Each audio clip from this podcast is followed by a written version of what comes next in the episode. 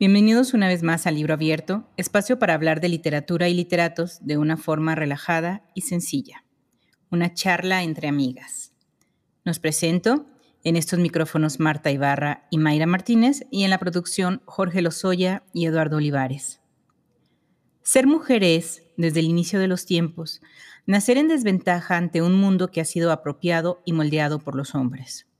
Sin embargo, a través de la historia de la humanidad hay mujeres que nos han allanado el camino, ya sea con sus acciones revolucionarias o su libre pensamiento. Estas últimas, a través de la palabra y las letras, nos han regalado un mundo libre. Hoy hablaremos de una de estas mujeres excepcionales, quien a través de sus libros nos ha regalado momentos de reflexión. Con su poesía hecha prosa, nos ha dado a cada una de sus lectoras una habitación propia. Y con este fragmento de Las olas, comenzamos. Las flores agitan la cabeza más allá de la ventana. Veo pájaros silvestres e impulsos más silvestres que el más silvestre de los pájaros nacen en mi silvestre corazón. Mis ojos lanzan selváticas miradas y mantengo los labios prietamente cerrados. El pájaro vuela, la flor baila, pero oigo siempre el sordo sonido de las olas y la bestia encadenada patea en la playa, patea y patea. A intermitentes sacudidas, bruscas como el salto del tigre, la vida surge del mar jadeante, mostrando primero su oscura cresta. Esto es aquí y ahora. Seguimos adelante, arrastrándonos a través de murmurantes campos de doradas espigas. El silencio se cierne sobre nuestro efímero paso esto, digo yo, es el momento presente.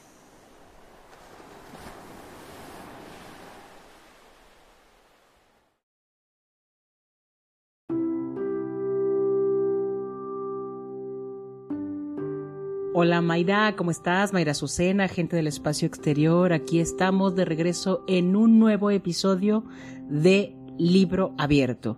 Y además, Mayra, un episodio que tiene un valor extra para nosotros. Estamos acariciando, acariciando el inicio de el 8 de marzo, el Día Internacional de la Mujer. Y no lo pudimos evitar, a lo mejor nos van a tildar, nos van a criticar por ser obvias, pero no pudimos evitarlo. Tuvimos, al ser esta fecha en la que estamos grabando, tuvimos que decantarnos e invitar y revisitar a Virginia Woolf. Como no puede ser de otra forma. Una de las mujeres que como tal Marta no es que iniciara el movimiento feminista ni, mucho menos, pero sus ideas dieron fundamento al movimiento en los años 70, que es maravilloso. Claro, de hecho fue reivindicada por las feministas a partir de los años 70, ¿no? Porque antes, si bien su obra, su obra eh, en su momento fue valorada, cosa que no le sucedía a muchos no, escritores. En ese tiempo no. Pero en su momento fue valorada y luego, pum, pues viene la Segunda Guerra, la posguerra, este, desastres este, internacionales, en fin, la gente se empezó a ocupar en otras cosas que si bien eran terribles y apremiantes, pues y no quiere decir que fueran las más importantes. un poco de lado la, todo el nombre de, de, Virginia, o sea, no es que se haya olvidado, pero queda un poquito de lado y se recupera en los años 70. En los años 70, eh, claro. sobre todo su ensayo de una habitación propia. Claro, que las palabras con las, o sea, hay una frase que es famosísima y se sigue casi recitando como un credo del movimiento feminista que tiene, pues que dice mucho, ¿no? En, en, unas cuantas palabras dice mucho y resume mucho de lo que prácticamente es, lo que dice nos hace que las mujeres necesitan tener su dinero y una habitación propia. Claro, si no tienes independencia, entonces no tienes libertad. Entonces está padrísimo. Y bueno, como ya es costumbre en este programa, vamos a dar sus datos biográficos básicos. Adeline Virginia Stephen nació en Londres en 1882. Su papá era un novelista, historiador, ensayista y montañista famoso que se llamaba Sir Leslie Stephen y su madre, Julia Stephen, había nacido en la India, pero toda la familia de su mamá habían sido de la corte de María Antonieta, ¿verdad, Martis?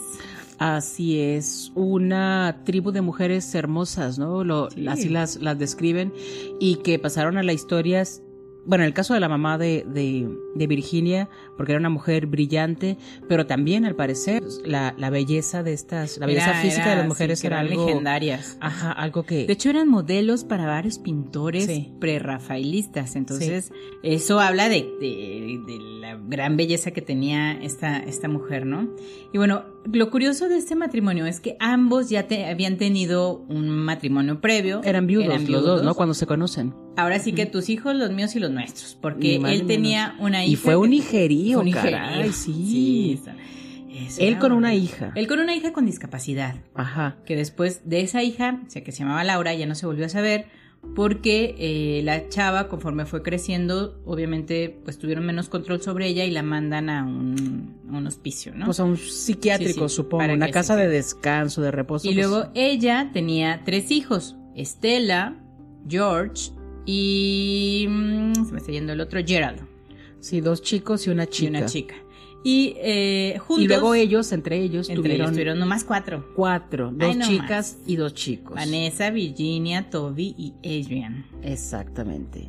Ahora, la relación familiar, eh, la que le dio como sustento y apoyo emocional a, a, a Virginia, fue con sus hermanos de papá y mamá, ¿no? De papá y mamá, o sea, sus hermanos, hermanos y con su media hermana, con Estela, que sí fue una, un personaje, al parecer, muy importante, en, su vida. en su vida. Sí, claro. Sí, claro y bueno, la casa, obviamente, al ser el señor quien era y al ser la señora quien era, pues como no podía ser de otra forma, en la casa había una gran biblioteca. Eh, ellas, eh, bueno, los, en principio todos tenían una educación en casa, con profesores privados y todo, cuando crecen, eh, hay una diferencia ahí. Todos los hombres van a estudiar en una escuela ya formal y, empezamos. O sea, ni siquiera naciendo en una familia acomodada. No. Porque en cuanto al dinero, pues no, no le batallaban, digamos, ¿no? Pero además, además del dinero, yo te mencionaba hace rato, me sorprende cómo, cómo es posible que viniendo de una familia donde los padres eran intelectuales, eran, estaban bien formados, tenían una eh, gran formación académica, estaban muy vinculados al mundo de la, del arte y de la cultura, y aún así, Aún así las hijas tenían que estar en casa. Pensaran y decidieran que las hijas no tenían por qué tener este recibir educación académica y no fueron a la universidad. Las mujeres tenían que tener más bien talentos, ¿no? Ay, sí. O sea, sí saber leer y sí poder tener una charlita y medianona, pero era lo más que aspiraban. Ay, no, qué suerte haber nacido ahorita, imagínate qué hubiera hecho yo todos los negocios importantes, los círculos literarios, todo este rollo estaba conformado. Era el club de todo y de la era victoriana. Usted sabe de, de verdad, no, pero ¿sabe qué? Si mejor voy a casar yo. yo, le, yo, le descabezo, pues, le, descabezo los peces, no se Pues sí, Marta, porque tú ni yo se nos da nada de la tejida y esas cosas que en ese momento eran deseables, ¿no? Sus hermanos la llamaban cariñosamente The Goat o la cabra. Era su, su, su cariñito que le daba a su familia. Que supongo que se lo decían porque había un toque de locura en, en, ella, o de densidad. Al parecer, sus emociones siempre fueron demostradas de una manera muy intensa sin y nos buscó esconder. Y bueno, tan no estaba quieta que a los nueve años creó una especie de periodiquito ahí de, de muy local, tan local que no más era para su familia, que se llama Hyde Park Aids, que eh, tenía que ver con el domicilio donde se encontraba la casa familiar y solamente se lo distribuía a su familia. Pero bueno, lo hacía a los nueve años. Yo creo que yo no hubiera imaginado hacer un periódico, ¿no? No, un periódico no. Me imaginé muchas cosas, pero no hubiera hecho un periódico. Sí, tienes razón. Pero una mujer inquieta, una niña inquieta, una niña que igual que toda su familia, definitivamente su este su talento no era el talento no era solo de ella, pero sí fue la que más brilló en toda la familia. Sin embargo, como el entorno era tan rico, todo el mundo estaba tan interesado en lo mismo, en el arte, en la cultura, supongo que también en la política, desde luego. Debe este, Y o sea, los hermanos, los papás, pero además los amigos, toda la gente que se acercaba a esa casa, toda la gente que hablaba, que entraba, que salía, que compartía, que hablaba con ellos, pues eran los grandes exponentes del mundo literario y de la filosofía de, esa época, de la época victoriana. De la época victoriana y de Londres.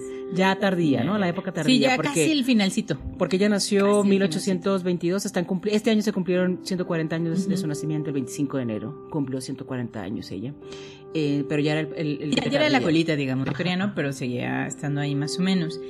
Eh, bueno, y hablando de las emociones, no es un secreto para nadie que ella sufría de lo que ahora sabemos es un trastorno de bipolaridad. Claro. Pero se fue, ¿cuál es la palabra, Marta? Eh, como acentuando. Sí, se fue acentuando. De hecho, la primera manifestación de ese, de ese problema fue cuando ella, a una adolescente, que iba entrando a la adolescencia, tendría 13 años. 13 años. es cuando se muere su mamá. Cuando murió su mamá y fue la primera, el primer gran conflicto emocional que, que, sufrió. O sea, su mamá, eh, eh, ella y su mamá eran muy cercanas. Fallece su mamá y sufre un colapso, una depresión, pero después, o sea, quien asume el lugar de la mamá es su, media hermana Estela. Estela. Porque para entonces sus otros dos medios hermanos, George y, Gerald. ya se habían ido de la familia, habían fundado ellos una editorial medianina. Te digo que todos estaban metidos en el ajo, sí. Y falle la hermana se casa y en la luna de miel fallece de peritonitis. dos años después que su mamá. Comprensible. Yo ya venía manejando lo que es siendo la idea de la tuberculosis, de que todo el mundo se tuberculosis, pero toma las muere de peritonitis. De peritonitis, sí, horrible. Y además en su luna de miel, qué triste. Ah, sí, y bueno, a eso se suma, eso hace que Virginia, su cuadro de depresión se agrave. Sí, esa fue la primera La internan, incluso la internan en un psiquiátrico, porque hay, hay, hay unas cosas un poco encontradas que encontramos, valga la redundancia, porque hay quien dice que después de que fallece su hermana ella intenta suicidarse saltando de una ventana. Y luego hay que no, o sea, que solamente se deprimió muchísimo y se metió. Sí, pero bueno. sí, sí. Sí, en efecto, hay gente que habla de muchos o de más de un intento de suicidio. De suicidio, exacto. Pero bueno, no hay un acuerdo sobre eso. Lo que se sabe es que el estado de depresión en el que cayó después de dos muertes de gente tan importante para ella, tan cercana y tan seguidas, este, o sea, tan cercanas la muerte de una de la otra, entonces sí se desmoronó la primera vez. Sí. Y pues estamos hablando que era una chica de 15 años. Esta era muy jovencita. Pero no conforme con eso la vida, en 1905, o sea, 10 años después de, la muerte de su mamá, fallece su papá. Lo que termina de verdad con su poco equilibrio emocional, que tenía Virginia en ese momento. La vuelven a ingresar a un hospital y bueno, sumado a eso, hay muchas historias que parece ser que Virginia también había sido abusada por sus dos medios hermanos, por George y Gerald, igual que su hermana. Y es algo que ellas nunca lo expresan de manera abierta. Hay estudiosos de las obras de Virginia que ve que lo, lo velan en alguno de sus diarios pero consideran que no pudo haber sido tan explícita porque su esposo, su posterior esposo, Leonard Wolf, leía también sus diarios. Entonces... Era lo que no quería dejarle claro a él, entonces no, se lo, quería revelar. Exacto. lo, deja velado en los, en los diarios, ahora la gente los estudia, los lee, pero ella no se lo quería dejar claro. Sí, sí, sí. Además de gran lectora, como todos los escritores y las escritoras de los que hemos hablado, también escribía muchísimas cartas y llevaba un diario minucioso de su vida y de sus estados de ánimo. Creo que fue a partir de la muerte de su papá, de esa tercera gran, gran, gran pérdida, fue cuando de verdad ella supo y asumía un problema que iba a tener que vivir con él, ¿no? o sea, un problema de salud mental. Y bueno, también fue muy obvio, muy obvio para toda la familia porque después de todo este, que se desencadena todo esto, Vanessa y Adrian venden la casa familiar y compran una nueva en el barrio de Bloomsbury y se la llevan a vivir ahí con ellos para que tuviera un poco más de, paz, ¿no? Que no estuviera en una casa que le estuviera recordando, recordando la, tragedia. la tragedia. Claro. Sí, sí, claro. Y se mudan los cuatro hermanos, porque para ese entonces ya estaban los cuatro hermanos están solos. Los cuatro hermanos, sí. Los otros dos, o sea, los dos que quedaban de otro matrimonio, ya... Ya están haciendo su vida. Ya estaban aparte. Eran unos malditos, parece ser. Sí, caray.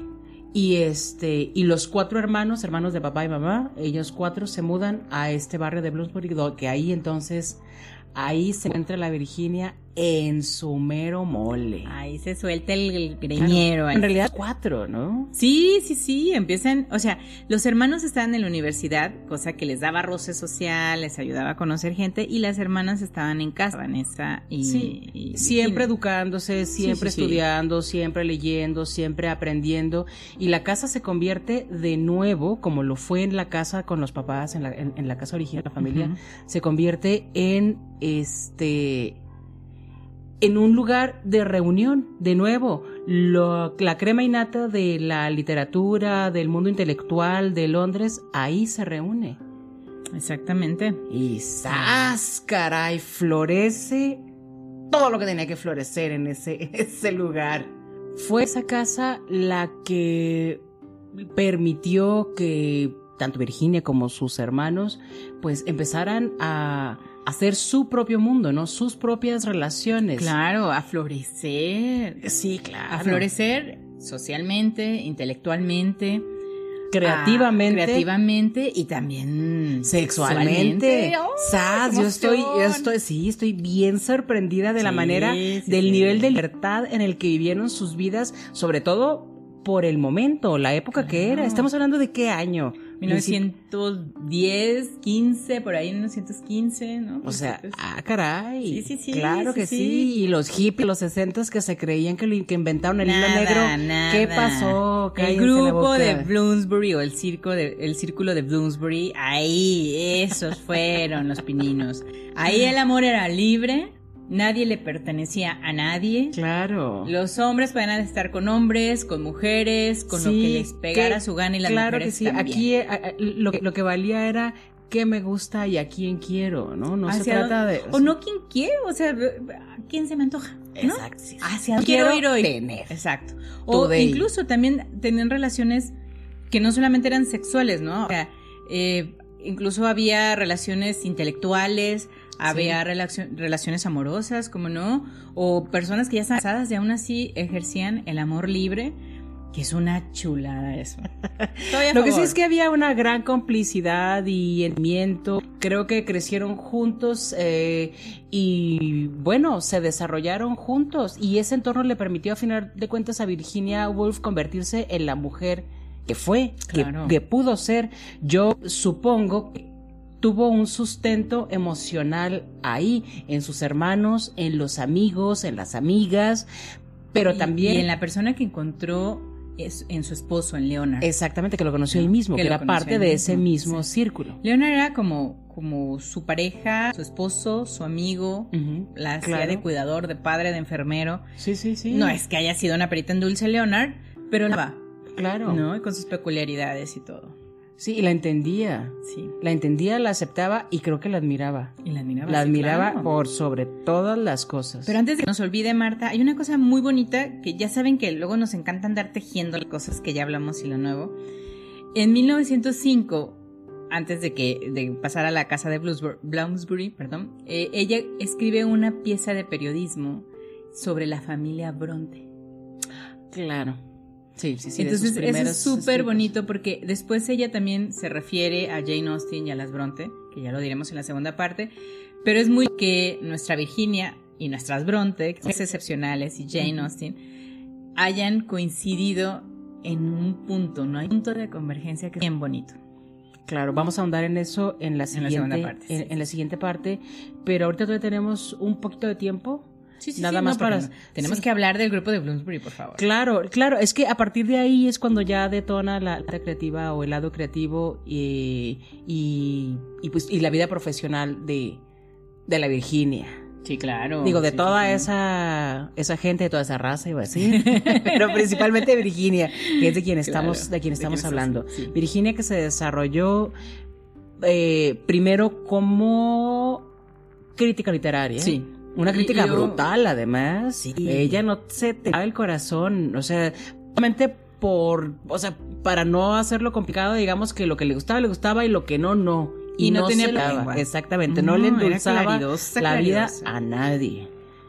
exactamente. Y bueno, después de, de, que se hace el círculo, que está padrísimo, este círculo en, tuvo mucha notoriedad en el, en, pues en toda la sociedad, o sea, sí hicieron cosas maravillosas. Una cosa luego que es como, suena como entre broma de adolescente y novatada y todo, que bueno. Y luego no eran adolescentes, porque cuando sucedió esto que vamos a contar, lo tienes que empezar a contar tú, por supuesto, que es el detalle chusco, casi morboso.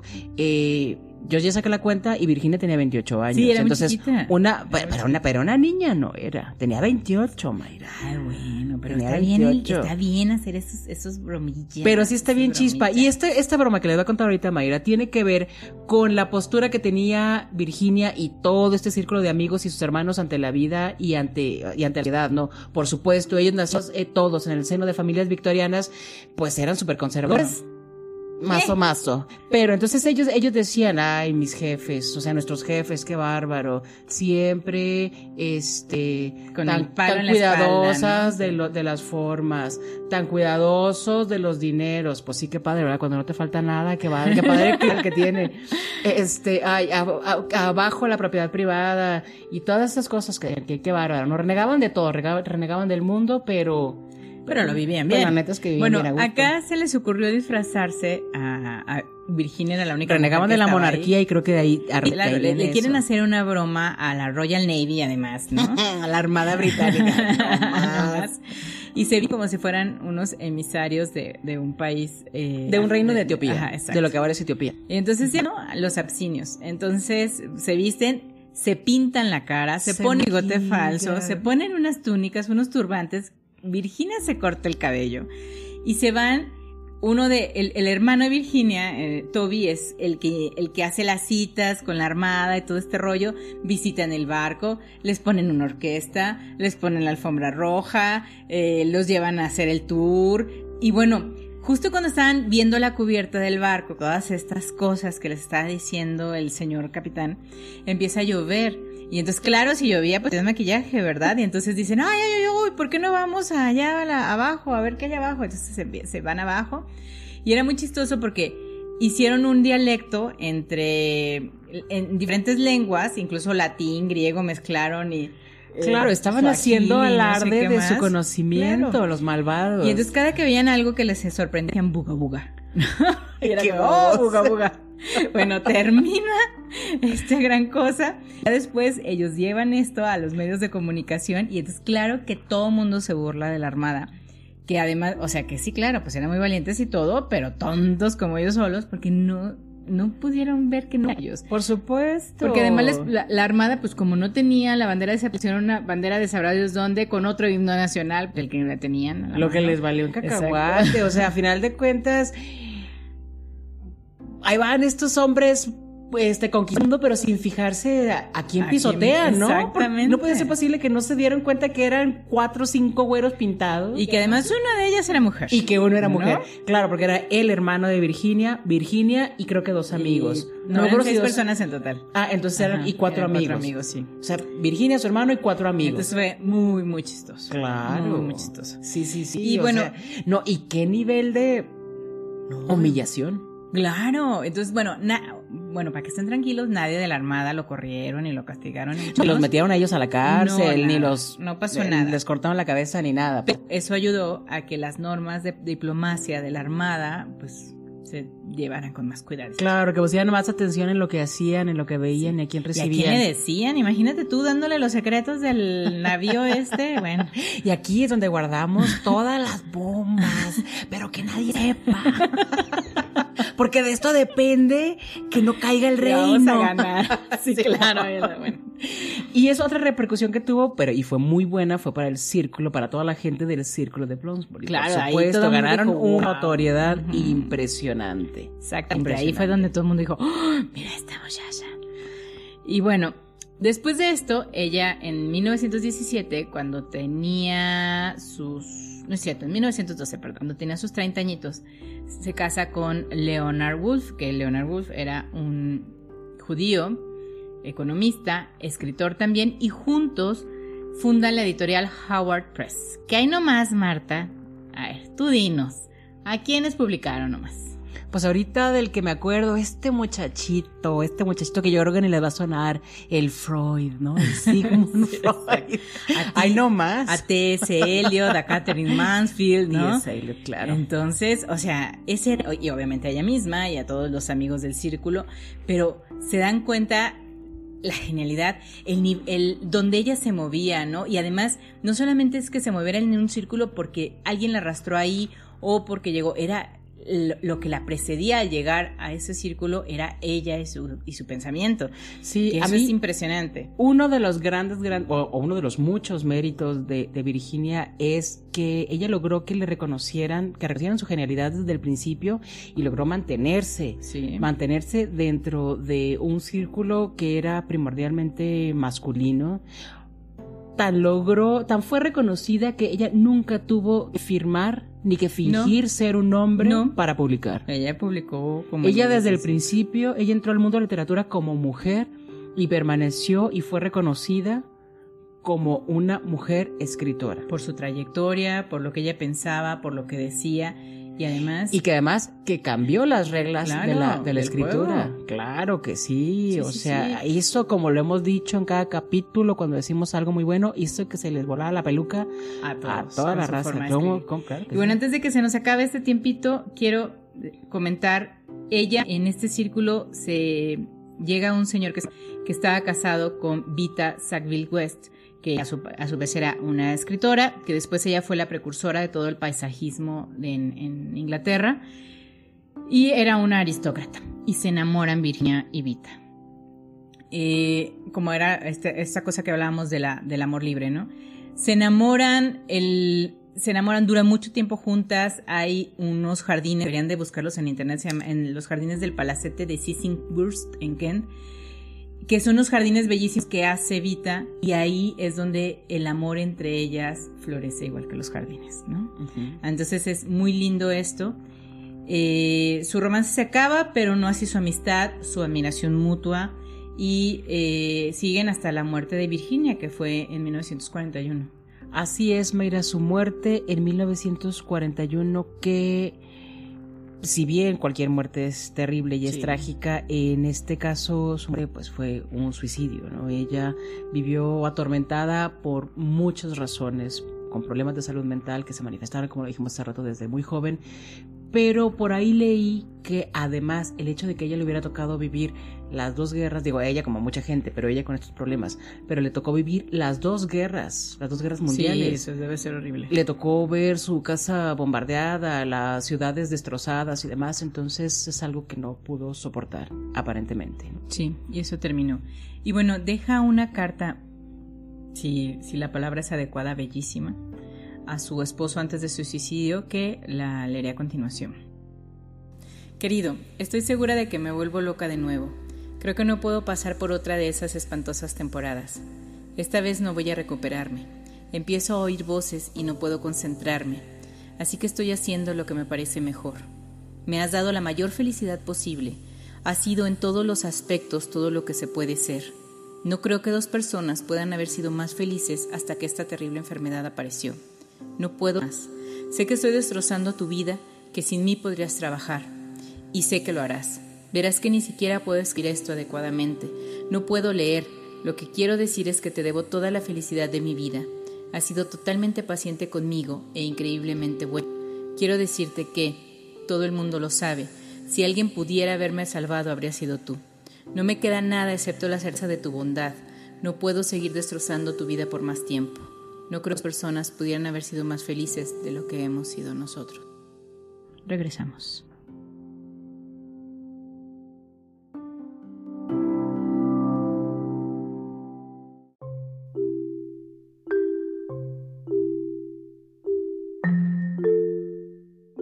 Y bueno, Marta, regresamos después de esta carta tan emotiva que le escribe a Leonard, que, híjole, duele leerla.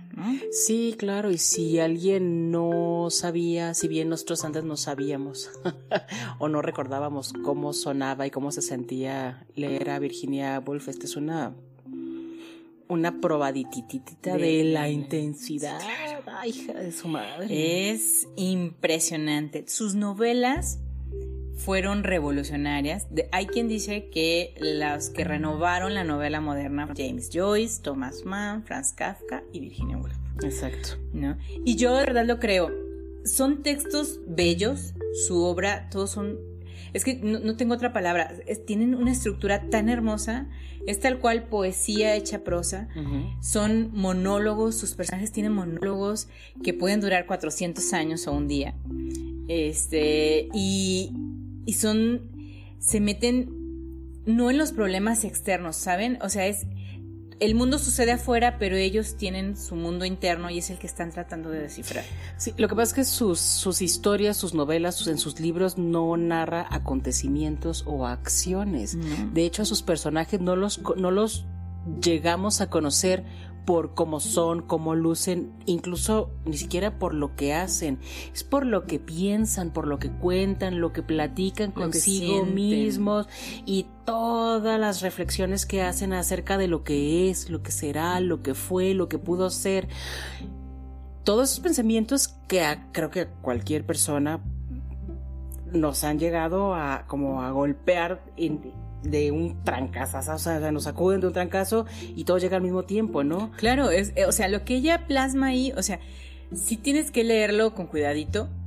A mí me ayudó mucho leer a Virginia porque lo, tuve que leer para concentrarme bien en, y creo que te pasó lo mismo, en momentos a solas, sí. Eh, de silencio, sí. porque los pensamientos de sus, de sus personajes o de sus, de, de sus libros son pensamientos tal cual como te llegan a ti en el mundo, en la mente. Pero imagínense qué complicado es que te llegan esos pensamientos y plasmarlos en un libro es, es, es, muy complicado. O sea, por eso la forma en la que Virginia escribe es tan brillante. Sí, porque no, no es solo tener y asumir que así funciona la mente humana, ¿no? Pensando mil cosas al mismo tiempo, sino tener la capacidad de que esas mil cosas las puedas pasar de tu pensamiento a, traducirlas a palabras y palabras que tengan sentido, que no, y, de manera que puedan ser leídas por alguien más, alguien que no está en tu pensamiento y que le puede, o sea, que puede seguir el hilo conductor de eso y no perderse. Y no perderse, sí, sí, es impresionante.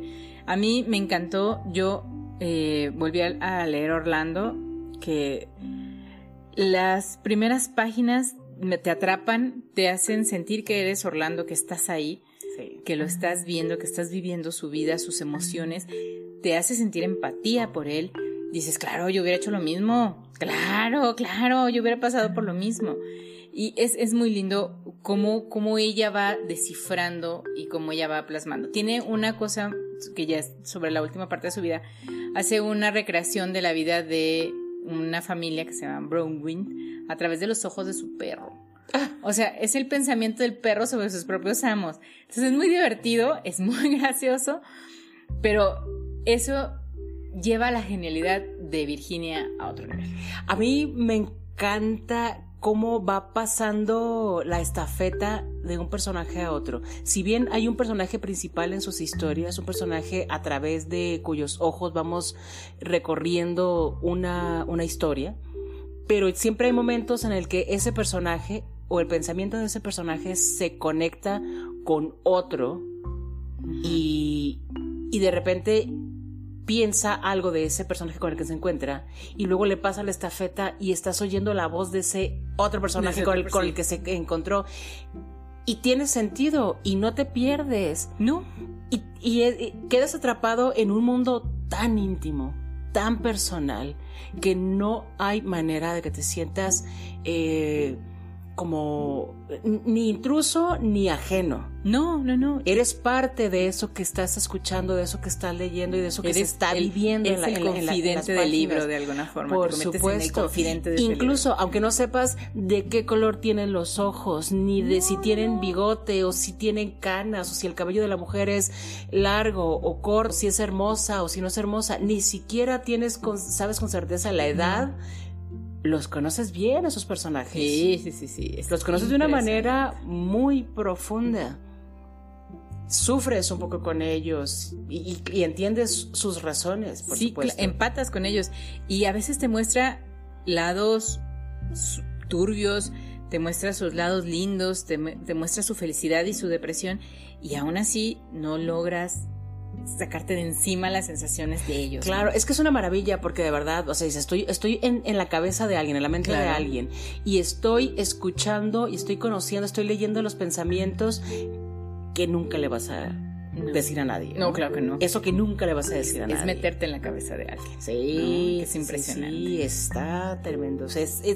leer a, Virginia Woolf no es fácil porque si necesitas solo leerla. No puedes hacer otra cosa, no puedes descuidarte, no puedes distraerte, eh, no puedes decir voy a leer un poquito mientras hago tal cosa o mientras sucede esto aquí, yo voy a leer. No, no, pero el asunto ah. es que una vez que te metes al libro ya no te puedes salir. Ah, no, claro. Es impresionante, o sea, no puedes decir, voy a leer 20 páginas y ya, no. Cuando llegan las 20 páginas dices, ¡ay, otras 20! Lo que pasa es que no puedes abandonar lo que está sucediendo en la cabeza de alguien. No. Es, es un compromiso demasiado grande el que adquiriste una vez que te metiste en la cabeza de esa persona como para mandarlo al demonio y dejarlo no, botado. Te, te atrapa, tienes que estar ahí. No, tienes que seguir ahí y seguir la conversación interior porque todo sucede en este mundo interno de cada de, personas. Son monólogos, son monólogos. Tienes que seguirlo hasta el final. Y bueno, de, ahí ella tuvo, obviamente con sus periodos de descanso y con sus problemas de bipolaridad, pero nunca dejó de escribir. Fue una mujer eh, que nunca dejó de trabajar en, todos sus años, ¿no? Sí, que yo supongo que eso también le daba un poco de estabilidad. Imagínate quedarse ella sola con esa manera, porque así como escribía, yo creo que le funcionaba a ella el, cerebro, ¿no? Claro. Entonces, estar con eso ella sola se hubiera vuelto loca. Y bueno, hay quien dice que de alguna forma y, yo creo que sí, es verdad, o sea, recibió un poco ahí de, de influjo de Marcel Proust, de James Joyce, de Dorothy Richardson, del mismo Henry James, y yo creo que es normal, o sea, yo creo que todos los escritores de alguna forma, de algún puntito están influenciados por alguien. Claro. No, no creo sí, que alguien a quien admiras, o les guste o lo que sea. Sí. Y bueno, ella está considerada como una incluso de las grandes renovadoras del idioma inglés. Así es la importancia de Virginia Woolf, ¿no? Es, es una mujer que revolucionó en, eh, la literatura y eh, estos círculos de Toby que existían, los revolucionó, los cambió junto con su familia y, yo creo que de alguna forma sí sentó muchos de los cimientos de lo que actualmente tenemos, ¿no? Sí, por supuesto. Sí, que una eh, fue, fue admirada, logró eh, destacarse entre un montón de hombres y un montón de escritores, ya lo hemos dicho, en un mundo que solamente era para hombres como si hubieran llegado solos a esta vida. en, fin. en, 1915 escribe una novela que se llama Fin de viaje, que mucha gente dice que es un poco premonitoria, ¿no? Porque... Sí. Eh, su primera novela. Sí, es su primera novela. Y que de hecho esta novela la publica el hermano este maldito. El malvado. Claro. Uno de los uno dos de malvados. Los, de los dos hermanos es quien le publica esta novela. Y ahí Virginia, eh, prácticamente su personaje o sea, vive una vida un poco similar a la de Virginia y se suicida. Y tiene un final igual. Sí, se suicida y deja unas palabras. Y deja exactamente unas palabras muy, muy parecidas a, esa última carta que ella escribió. Todas sus novelas, todo lo que escribió tiene un matiz un poco o un mucho autobiográfico.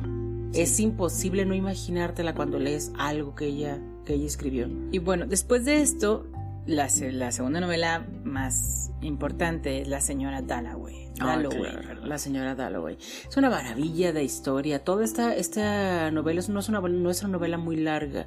Es una novela que transcurre a lo largo de un día en la vida de la señora Dalloway. La señora Dalloway está preparando, está terminando de, eh, o como haciendo los últimos ajustes para una fiesta que ella va a dar en la noche. Es una fiesta para su hija. Y todo lo que transcurre en su cabeza mientras hace los arreglos necesarios para esa fiesta, en su cabeza y en las de otros personajes que van, este, que, van, que van apareciendo, esa es, esa es la historia, de eso va esta, esta novela. Entonces son monólogos tras monólogos que se conectan con, o sea, de repente la señora Dalloway sale de su casa después de desayunar y va viendo el paisaje y va reflexionando sobre lo que le gusta, lo que no le gusta, lo que de verdad no le gustaba tanto y en realidad lo odiaba, pero ha aprendido a amarlo y ha tenido que acostumbrarse a cosas y se topa con un personaje y piensa sobre el, quién es o cómo podría ser este personaje porque en realidad no lo conoce. Es un hombre al que ha visto pasar de vez en cuando y ahí es cuando le pasa la estafeta y empezamos entonces a escuchar y a leer y a conocer los o sea, el, pensamiento y las reflexiones de ese otro personaje. Y no lo nieguen, todos lo hemos hecho. Vamos en el carro, en el camión en un lugar, nos sentamos, vemos a una persona y nos preguntamos de su vida. Claro. ¿Qué hace? ¿Quién es? ¿Por qué está ahí precisamente en ese momento, no? Sí, claro, tiene cara. Uh, ya, lo mandaron al carajo, lo claro. y le están poniendo el cuerno, por supuesto, pero se me hace que se lo merece. tiene cara de que es bien, mendigo. Ay, no, por cierto. Y, Virginia se mete a los personajes y les da voz. Sí. No solamente se lo imagina, les da una voz, ¿no? Sí, sí, sí. Y, y, en fin, o sea, la, la, novela transcurre así durante todo, o sea, es un solo día, un solo vida eh, a través de los ojos y los pensamientos de la señora Dalloway pero podría parecer confuso para algunos, podría parecer este así como facilón para otros. Hay un día en la vida de una doña, pues no, no, no, no, es súper complejo porque a través de todas esas reflexiones hace un retrato de una sociedad, hace un retrato de una mujer que tiene mucho que ver con ella y del por qué está ahí. De las represiones, de las mujeres, de las represiones, o sea, de no tener una vida, de no, de no poder tomar decisiones, de tener que cumplir con un rol, de tener incluso que enamorarse de la persona adecuada, de no poder enamorarse de más de una persona, de, o sea, Qué aburrido. De tener que tener hijos, de tener que tener hijas o de no poder tenerlas. Y de si tienes hijas, casarlas con la persona adecuada. Y educarlas para que repitan la vida que tú, tuviste y que a lo mejor... Pero que no así era, o sea, así era la, el, en ese momento así era la sociedad.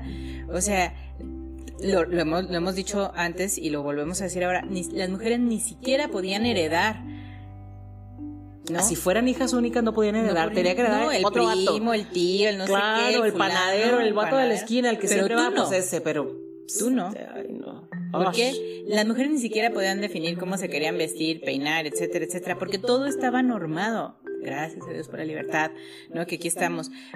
Eh, pero eso sigue existiendo. Claro. Claro. Y, y la señora Dalloway lo pone muy claro y es muy, muy lindo eso. Sí, sí, sí, sí. Es una gran historia a mí me encantó. Me encantó, la disfruté un montón. Pero bueno, la señora Dalloway es, es, la, es la novela, no fue su primera novela, pero sí es con la que ya todo el mundo volvió a verla, a, ver a Virginia y dijeron, ande caray, esta mujer va en serio. Claro. Y de ahí pues vinieron varias más. No es una escritora muy, no fue una escritora muy prolífica, pero cada cosa que hizo fue un golpe. Y otra novela que, que es muy interesante es Alfaro. ¿No? Que ahí son un diálogo de seis personajes, este, que, que lo que pasa es que ella gozaba mucho las vacaciones que hacían a la familia a, su casa de veraneo. A, su casa de veraneo y había un faro. Entonces ella de alguna forma regresa en esta novela a esa época linda y entonces es, es un libro que transcurre en 10 años. desde la primera vez que esta familia va y visita a la segunda vez son 10 años. Y entonces eh, es desde que llegan, se van, regresan y son los monólogos de las seis personas que están conscientes de esto. Bueno, después de Alfaro viene Orlando. ¿no? sí, esta novela que, de la que hablaste al es La carta de amor a Vita, ¿no? De hecho, de alguna forma Vita es Orlando. Es, es él, la describe con el castillo que Vita perdió al no poder heredar, un castillo gigante de 365 habitaciones en Kent. Y eh, como ya no se recupera de eso, eh, Orlando tiene una, él, dice que tiene raíces gitanas, Vita tenía raíces gitanas, entonces es, es Vita. Y Orlando es un personaje que vive como de 1500 y cacho a 1900, o sea, son como 400 años de vida, que justo a la mitad, y eso sí se lo podemos decir porque tampoco es que sea spoiler, justo a la mitad del libro él se convierte en mujer. Un día amanece y ya es mujer. Y entonces busca que alguien, eh, casarse con alguien, tener hijos para que ese alguien herede sus propiedades. Sus propiedades, claro. Para lo que era suyo, pueda regresar a, sí, mismo. Sí, claro, porque ya como mujer no, no lo iba a heredar. Entonces, los, los sentimientos, las tribulaciones que tiene Orlando, los monólogos que tiene consigo mismo, son muy intensos, son muy complejos. Es, y luego hay, hay capítulos en los que se abandona totalmente y luego se vuelve a recuperar, sale avante y luego a, la hora que él se siente más libre, pero también la sociedad lo, lo, restringe más. Entonces es, es, una obra muy linda y tal cual como de la hija de Vita, es una carta de amor bellísima escrita para, de Virginia hacia Vita, ¿no? Y... Eh, es, es, es, muy linda. Léanla, por favor. Lean. Cualquiera de los libros que estamos leyendo lo tienen que leer. Eh, y bueno, como ya no tenemos tanto tiempo, vamos a hablar de una habitación propia, Marta. Claro. Es un ensayo. Claro, es, es una recopilación de las charlas que ella estuvo dando durante un otoño en un par de universidades, universidades femeninas. Sí, claro. Sí, solamente eran, eran escuelas para, para chicas. Pero pues ella hizo una serie de, de reflexiones muy importantes y que ahora pues son bandera del movimiento feminista, sí, son sí, ella decía que todas las mujeres tendrían que tener una habitación propia para poder escribir, ¿no? Lo que les decíamos. Ella pensaba que si las hermanas Bronte y Jane Austen hubiera tenido su propia habitación para poder escribir, o sea, una habitación dedicada solamente a sus placeres, ¿no? A escribir, a meditar, si les gusta hacer costura, pues hacer costura, o sea, pero una habitación propia. Sí, para desarrollar todos sus talentos, los talentos y los, y los, gustos, y, sus capacidades. Donde pudieran estar encerradas con ellas mismas. Y ella decía que así a lo mejor Jane Austen y las Bronte hubieran escrito algo mucho más fenomenal de lo que escribieron. Claro. Yo la verdad es que creo que están perfectas así. Sí, sí, sí, claro. Lo que pasa es que también creo que, digo, en su momento cuando hablamos de estas autoras, lo mencionamos.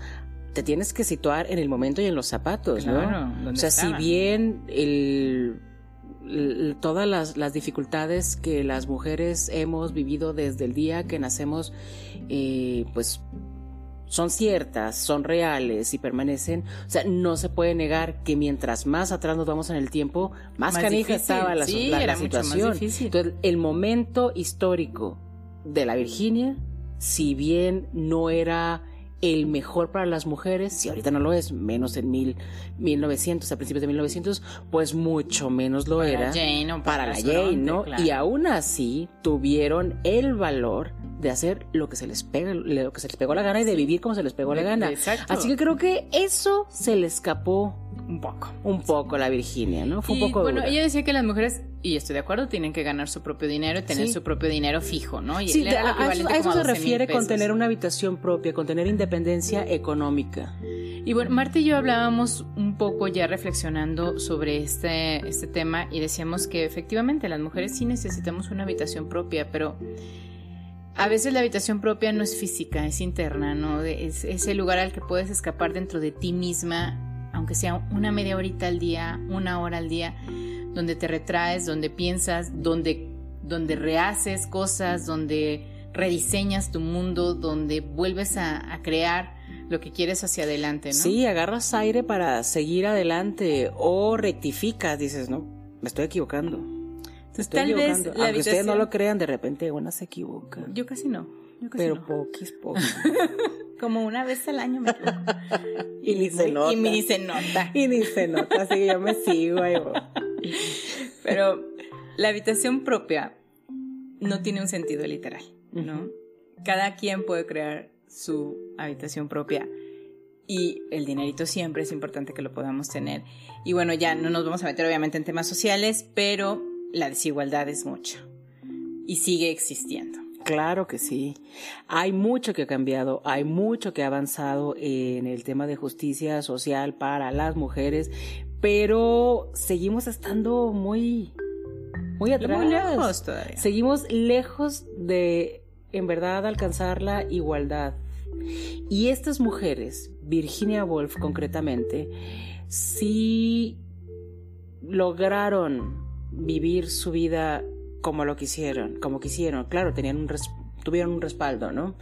Pero estamos hablando de mujeres que en un entorno todavía más difícil, difícil y complicado que el que estamos viviendo nosotros, este, lograron hacer mucho. lograron hacer mucho. Entonces, lo que nos queda claro es que las mujeres a través de los tiempos, de las épocas, de las eh, de los años, de alguna forma nos vamos reencontrando unas con las otras y nos vamos ayudando. Y creo que eso es lo principal que debemos de recordar. Ah, claro que sí. Y bueno, ya las adaptaciones al cine de sus obras son muy poquitillas, eh, tal cual de sus obras. En 1983 una película que se llama Alfaro, que parece ser que no tuvo ni, ni ton ni son. En 1992, Orlando, protagonizada por nadie más que por la queridísima Tilda Swinton, que no podrá, creo que no me imagino a nadie más en ese papel. Sí, sí, sí. Y en 1997 hay una adaptación de La señora Dalloway con Vanessa Redgrave, que tampoco tuvo como mucho, mucho boom. En 2002... Me imagino perfecto Vanessa Redgrave como la señora Dalloway, ¿cómo sí, no? Claro, sí, claro, claro, perfecto. O sea, las dos, las dos, las dos pichajes están buenísimos. Sí. Y en 2002 hay una película que se llama Las Horas con Nicole Kidman, Meryl Streep y Julianne Moore, ¿no? Fíjate que no la he visto. Que transcurre en tres momentos diferentes de la vida. Es eh, todo, toda la, la película ronda alrededor de la señora Dalloway, del libro.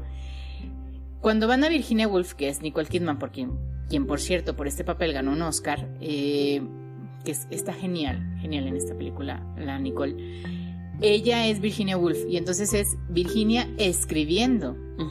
La señora Dalloway. Y luego eh, eh, Julianne Moore es una mujer de los años 50 que está leyendo por primera vez a la señora Dalloway y se empieza a replantear su papel de mamá, mujer y todo en la sociedad que le tocó vivir. Y después está Meryl Streep, que es como la segunda, la tercera parte del libro de la señora Dalloway, donde se reencuentra un amor. ¿no? Y entonces es como lo que les decíamos anteriormente, como los destinos de estas tres mujeres que vivieron en 1910, 1950 y 1999, 2000 más o menos, se vuelven a entrelazar y, y siguen siendo igual. Sí, se conectan. Se Exacto. conectan y se entienden, claro. Y después hay una película en 2018 que se llama Vite Virginia, que yo no la he visto, pero habla sobre la relación de Virginia y de Vita. Esta relación de, de amor. Y bueno, como dato ahí adicional, eh, Virginia y su marido no tuvieron un encuentro sexual como tal, eh, al parecer nunca, pero sí lo logró desarrollar con Vita. Entonces, eso está muy chido de la Virginia. Ay, pero con la Vita nomás estuvo como tres años o cuatro y el resto del tiempo santa cachucha. Yo no sé si esto está Bueno, tan en- padre. hay- encuentren a Virginia, Marta. Creo que la recomendación que les podemos dar. Léanla. Dense el tiempo, tengan paciencia. Si no conectan en un momento, quizá más adelante. Hay que encontrar el momento y el libro adecuado. Y luego, si no sucede nunca, pues no sucede nunca. Pero vale la pena. Es una Sí. gran escritora. Vayan y- a su habitación propia y lean a Virginia. Exacto, es una gran vida. Vale la pena. Pues nos vemos con el siguiente programa. Hasta pronto. Feliz Día de la Mujer. Todas a marchar. Todas a marchar. Bye.